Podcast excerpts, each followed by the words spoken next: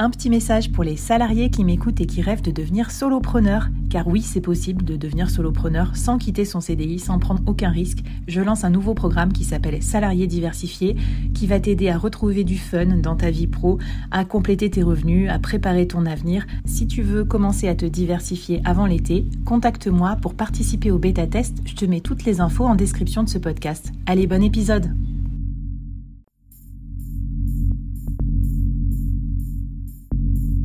Entreprendre en solo, en toute liberté, sans employé et développer un business rentable, scalable et durable, c'est possible. Je suis Flavie Prévost, ex-dirigeante devenue solopreneur et créatrice du premier incubateur de solopreneurs en France. Avec ce podcast, j'ai voulu créer le board que j'aurais aimé avoir à mes côtés quand je me suis lancée en solo. Un board composé des meilleurs experts, disponible chaque semaine gratuitement à mon micro pour te donner des super conseils et te mettre au défi. L'épisode va commencer et je te préviens, ça va vite. Alors n'oublie pas de t'abonner à la newsletter pour recevoir les bonus.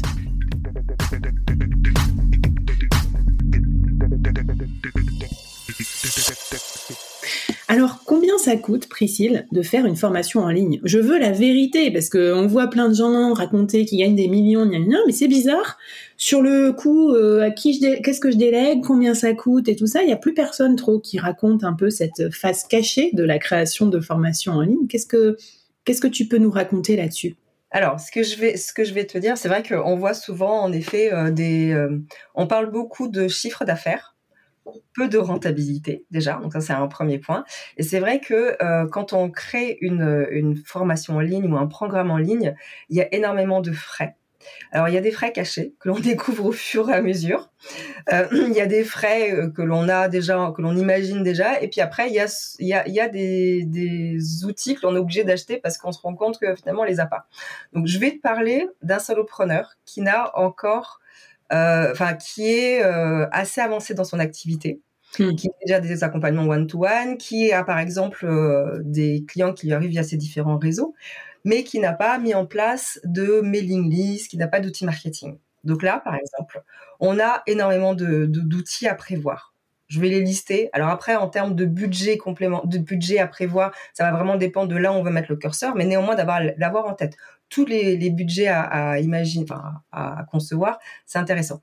Donc déjà, c'est vrai que lorsqu'on n'a même pas de base mail et qu'on n'a pas d'outils marketing, vu qu'on veut vendre une formation en ligne, on va pas le faire à coup de euh, j'envoie un post, j'envoie un post, j'envoie un post et j'attends que ça tombe. On peut le faire, mais clairement, ça va être beaucoup plus long. Et puis ça va dépendre du budget, enfin du prix de vente de la formation. Donc il faut quand même avoir un écosystème marketing, j'appelle ça comme ça, vraiment un écosystème, qui permet d'avoir à la fois l'outil qui va nous, nous servir pour faire des campagnes email, pour relancer les personnes qui sont connectées sur le site et qui ont fait des paniers abandonnés. Enfin voilà, toutes ces, toutes ces choses mmh. à voir. Donc il y a vraiment ce, cette partie marketing. Si on veut en plus faire une stratégie d'inbound marketing, donc il faut aussi un outil pour pouvoir faire des campagnes, différents scénarios et tout. Donc là, le budget va varier. Si on prend un outil très simple, on va être sur moins d'une cinquantaine d'euros. Là, si on veut faire euh, des, des campagnes d'inbound, on va être plutôt sur deux, du 200 euros.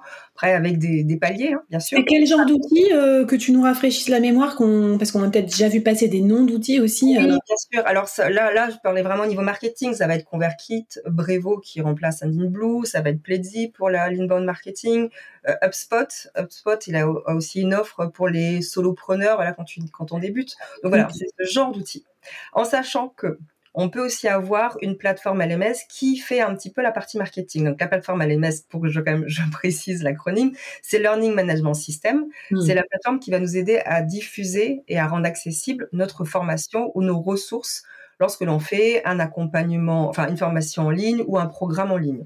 Ok. Voilà. Donc cette plateforme-là, elle a aussi un coût. Et en fonction de la de type de plateforme, elle a la possibilité d'avoir une partie marketing. Tu citais Podia dans le premier épisode. Podia permet de faire une partie marketing. Alors on va pas très très loin au niveau marketing avec Podia, mais on mm. peut faire déjà quelques petites choses assez sympas. De toute façon, je te, je te garde ça pour les questions pour le troisième épisode parce que tu vas nous donner un peu ta stack euh, idéale et puis tes, tes conseils là-dessus. Euh, ok, donc on a le marketing. Euh, Qu'est-ce qu'on a d'autre à prévoir comme frais? Alors après, il y a évidemment le gros, le gros socle technique.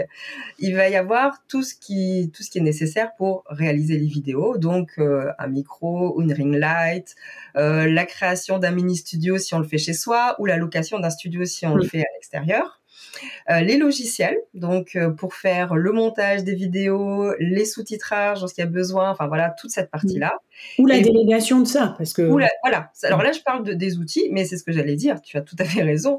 On peut évidemment décider de tout déléguer, donc d'aller dans un studio, d'avoir une personne qui va faire les vidéos. Donc là, évidemment, le budget va varier. Si on le fait soi-même, on va être sur quelques centaines d'euros, mais ça va nous demander du temps.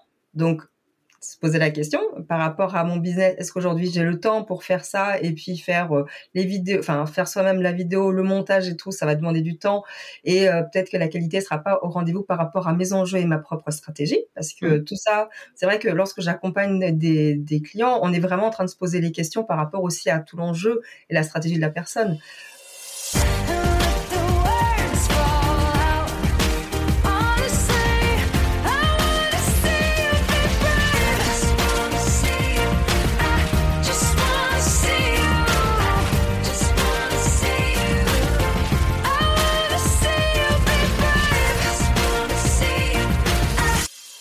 Je vais, te, je vais préciser une anecdote parce que je crois que les gens se rendent pas compte. Euh, donc moi, j'aime bien faire tout, tout, moi-même, un peu pour bidouiller, au moins au début. Après, j'aime bien déléguer, mais une fois que je sais faire un peu les choses pour mieux comprendre.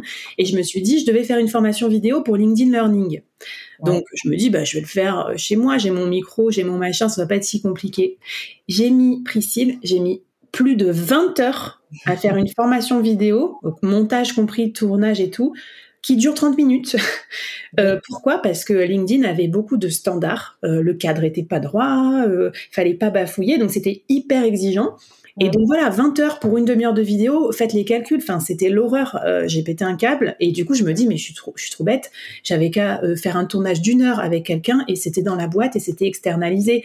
Donc je suis d'accord avec toi. En fait, je pense que le temps le plus sous-estimé, enfin le coût le plus sous-estimé, c'est le propre temps du, solopreneur qui ne calcule pas son coût horaire comme si c'était un, euh, un salarié ou un freelance. Donc c'est peut-être l'erreur euh, numéro un, quoi. C'est l'erreur numéro un. Et, tu, et, c'est vrai que là, c'est, enfin, j'allais y arriver, hein, clairement. Donc, ton exemple est extrêmement parlant. Enfin, 20 heures pour une demi-heure de, learning. Voilà. euh, le, le coût, quand on fait, quand on fait euh, ce projet-là, le coût que l'on oublie souvent, temps, c'est vraiment la partie la plus importante. Euh, lorsque l'on va créer un projet comme ça de, de formation en ligne, on a cette partie dont, euh, que l'on vient d'aborder, donc créer les vidéos, mais il y a les, les, exercices interactifs, la rédaction des quiz, le workbook. Si mhm. je suis pas graphiste, et que je fais un workbook qui ressemble à rien, je le dis parce que c'est mon cas. Moi, tout ce que je fais, je trouve ça très très moche. Donc clairement, je me dis, euh, vaut mieux sous-traiter que de passer un temps de dingue à faire quelque chose qui est moche en plus. Et puis, moi, j'ai envie d'encourager ceux qui nous écoutent et qui n'ont pas des moyens illimités non plus, parce que ça existe aussi de lancer une formation en ligne sans avoir beaucoup d'autofinancement je vous conseille de déléguer dès le début, même pas beaucoup. Par exemple, vous prenez un graphiste, vous lui dites fais-moi un modèle de euh, workbook, une page. Et après, vous reprenez ce modèle et puis vous le dupliquez. Ou alors un vidéaste qui vous fait un beau cadre. Et après, vous êtes en autonomie pour faire vos trucs. Donc, tu vois, je pense qu'aussi, il faut pas s'imaginer que c'est soit je fais tout moi-même, soit je délègue tout. Il y a un peu un entre-deux. Et moi, ah. j'adore euh, bosser avec d'autres solopreneurs comme ça, une heure de ton temps euh, pour m'expliquer les basiques d'une formation en ligne. C'est ce que tu proposes, toi aussi, d'ailleurs, pour finalement, tu, tu, ne fais pas forcément 100% de la formation en ligne pour le solopreneur. Tu peux aussi lui donner des guidelines. Alors c'est vrai que moi je fais pas 100% de la formation, je, les accompagne vraiment avec des ressources nécessaires en fonction des sujets. Tu vois, mm. quelqu'un qui ne qui, qui ne souhaite pas faire son workbook tout seul ou un exercice interactif qui va être assez complexe à mettre en place, moi j'ai les ressources et donc c'est ces ressources-là qui vont faire le travail. Donc en fonction du projet, évidemment, on va faire appel à des ressources. Mais là, comme on listait les coûts, l'idée c'était d'avoir vraiment tout ça en tête parce qu'on se lance en disant, ok, finalement ça va me demander quoi? Un micro, une ring light, euh, mon téléphone ou mon ordinateur? Et en fait, dans la réalité, ça demandait déjà beaucoup de temps parce que quand on a la thématique, quand on sait euh, ce qui est attendu au niveau de son client idéal et qu'on commence à la faire, ne mm. serait-ce que pour poser l'architecture, la structure de la formation, se dire ok à quel moment je fais quelle partie et tout, comment je vais euh, mettre en place cette formation pour qu'il y ait cette progression, progression pédagogique, ne serait-ce que là, le temps qui est imparti est long. Et moi, quand je fais cet exercice avec mes clients, je finis. C'est que du coup, on, s'est dit, ok, bah voilà, là pour telle et telle séquence, ce sont des vidéos. Donc je leur dis par rapport au temps de vidéo qu'il va y avoir, il faut savoir que ce temps-là, faut le multiplier par deux par trois en fonction de comment tu es à l'aise avec la vidéo, si tu veux scripter ta vidéo ou pas, parce que c'est pareil. Il y a scripter la vidéo, préparer les slides. Donc tout ce temps-là, souvent, est très très sous-estimé. Donc c'est vraiment un gros warning les, logiciels, le setup mmh. technique, les outils de diffusion de marketing et tout, voilà, on peut pour démarrer en prendre euh, et puis après le faire évoluer. Par contre, le temps que l'on va dédier au mmh. projet, il va être assez conséquent. Et tu as raison, c'est ça que je voulais dire pour compléter ton propos, c'est de penser au temps de construction pédagogique, pas que les vidéos, les tourner, mais les réfléchir, c'est-à-dire qu'est-ce que je vais dire à quel moment, c'est quoi mes concepts, comment les gens vont apprendre, comment les gens vont progresser, et ça je pense que c'est le temps essentiel, mais comme la plupart des formateurs en ligne n'ont pas de base en, forcément en ingénierie pédagogique, ils oublient ce temps, donc euh, trop bien. Euh, juste, du coup, dans les grandes mailles, euh, tu penses que c'est quoi le, le pourcentage de marge qu'on se fait sur une formation en ligne quoi? Donc en fait, vu tous ces coûts, c'est pas 100% de marge. Si je vends une formation en ligne 100 euros, combien au final je vais garder dans ma poche quoi? C'est quoi les données un peu du marché?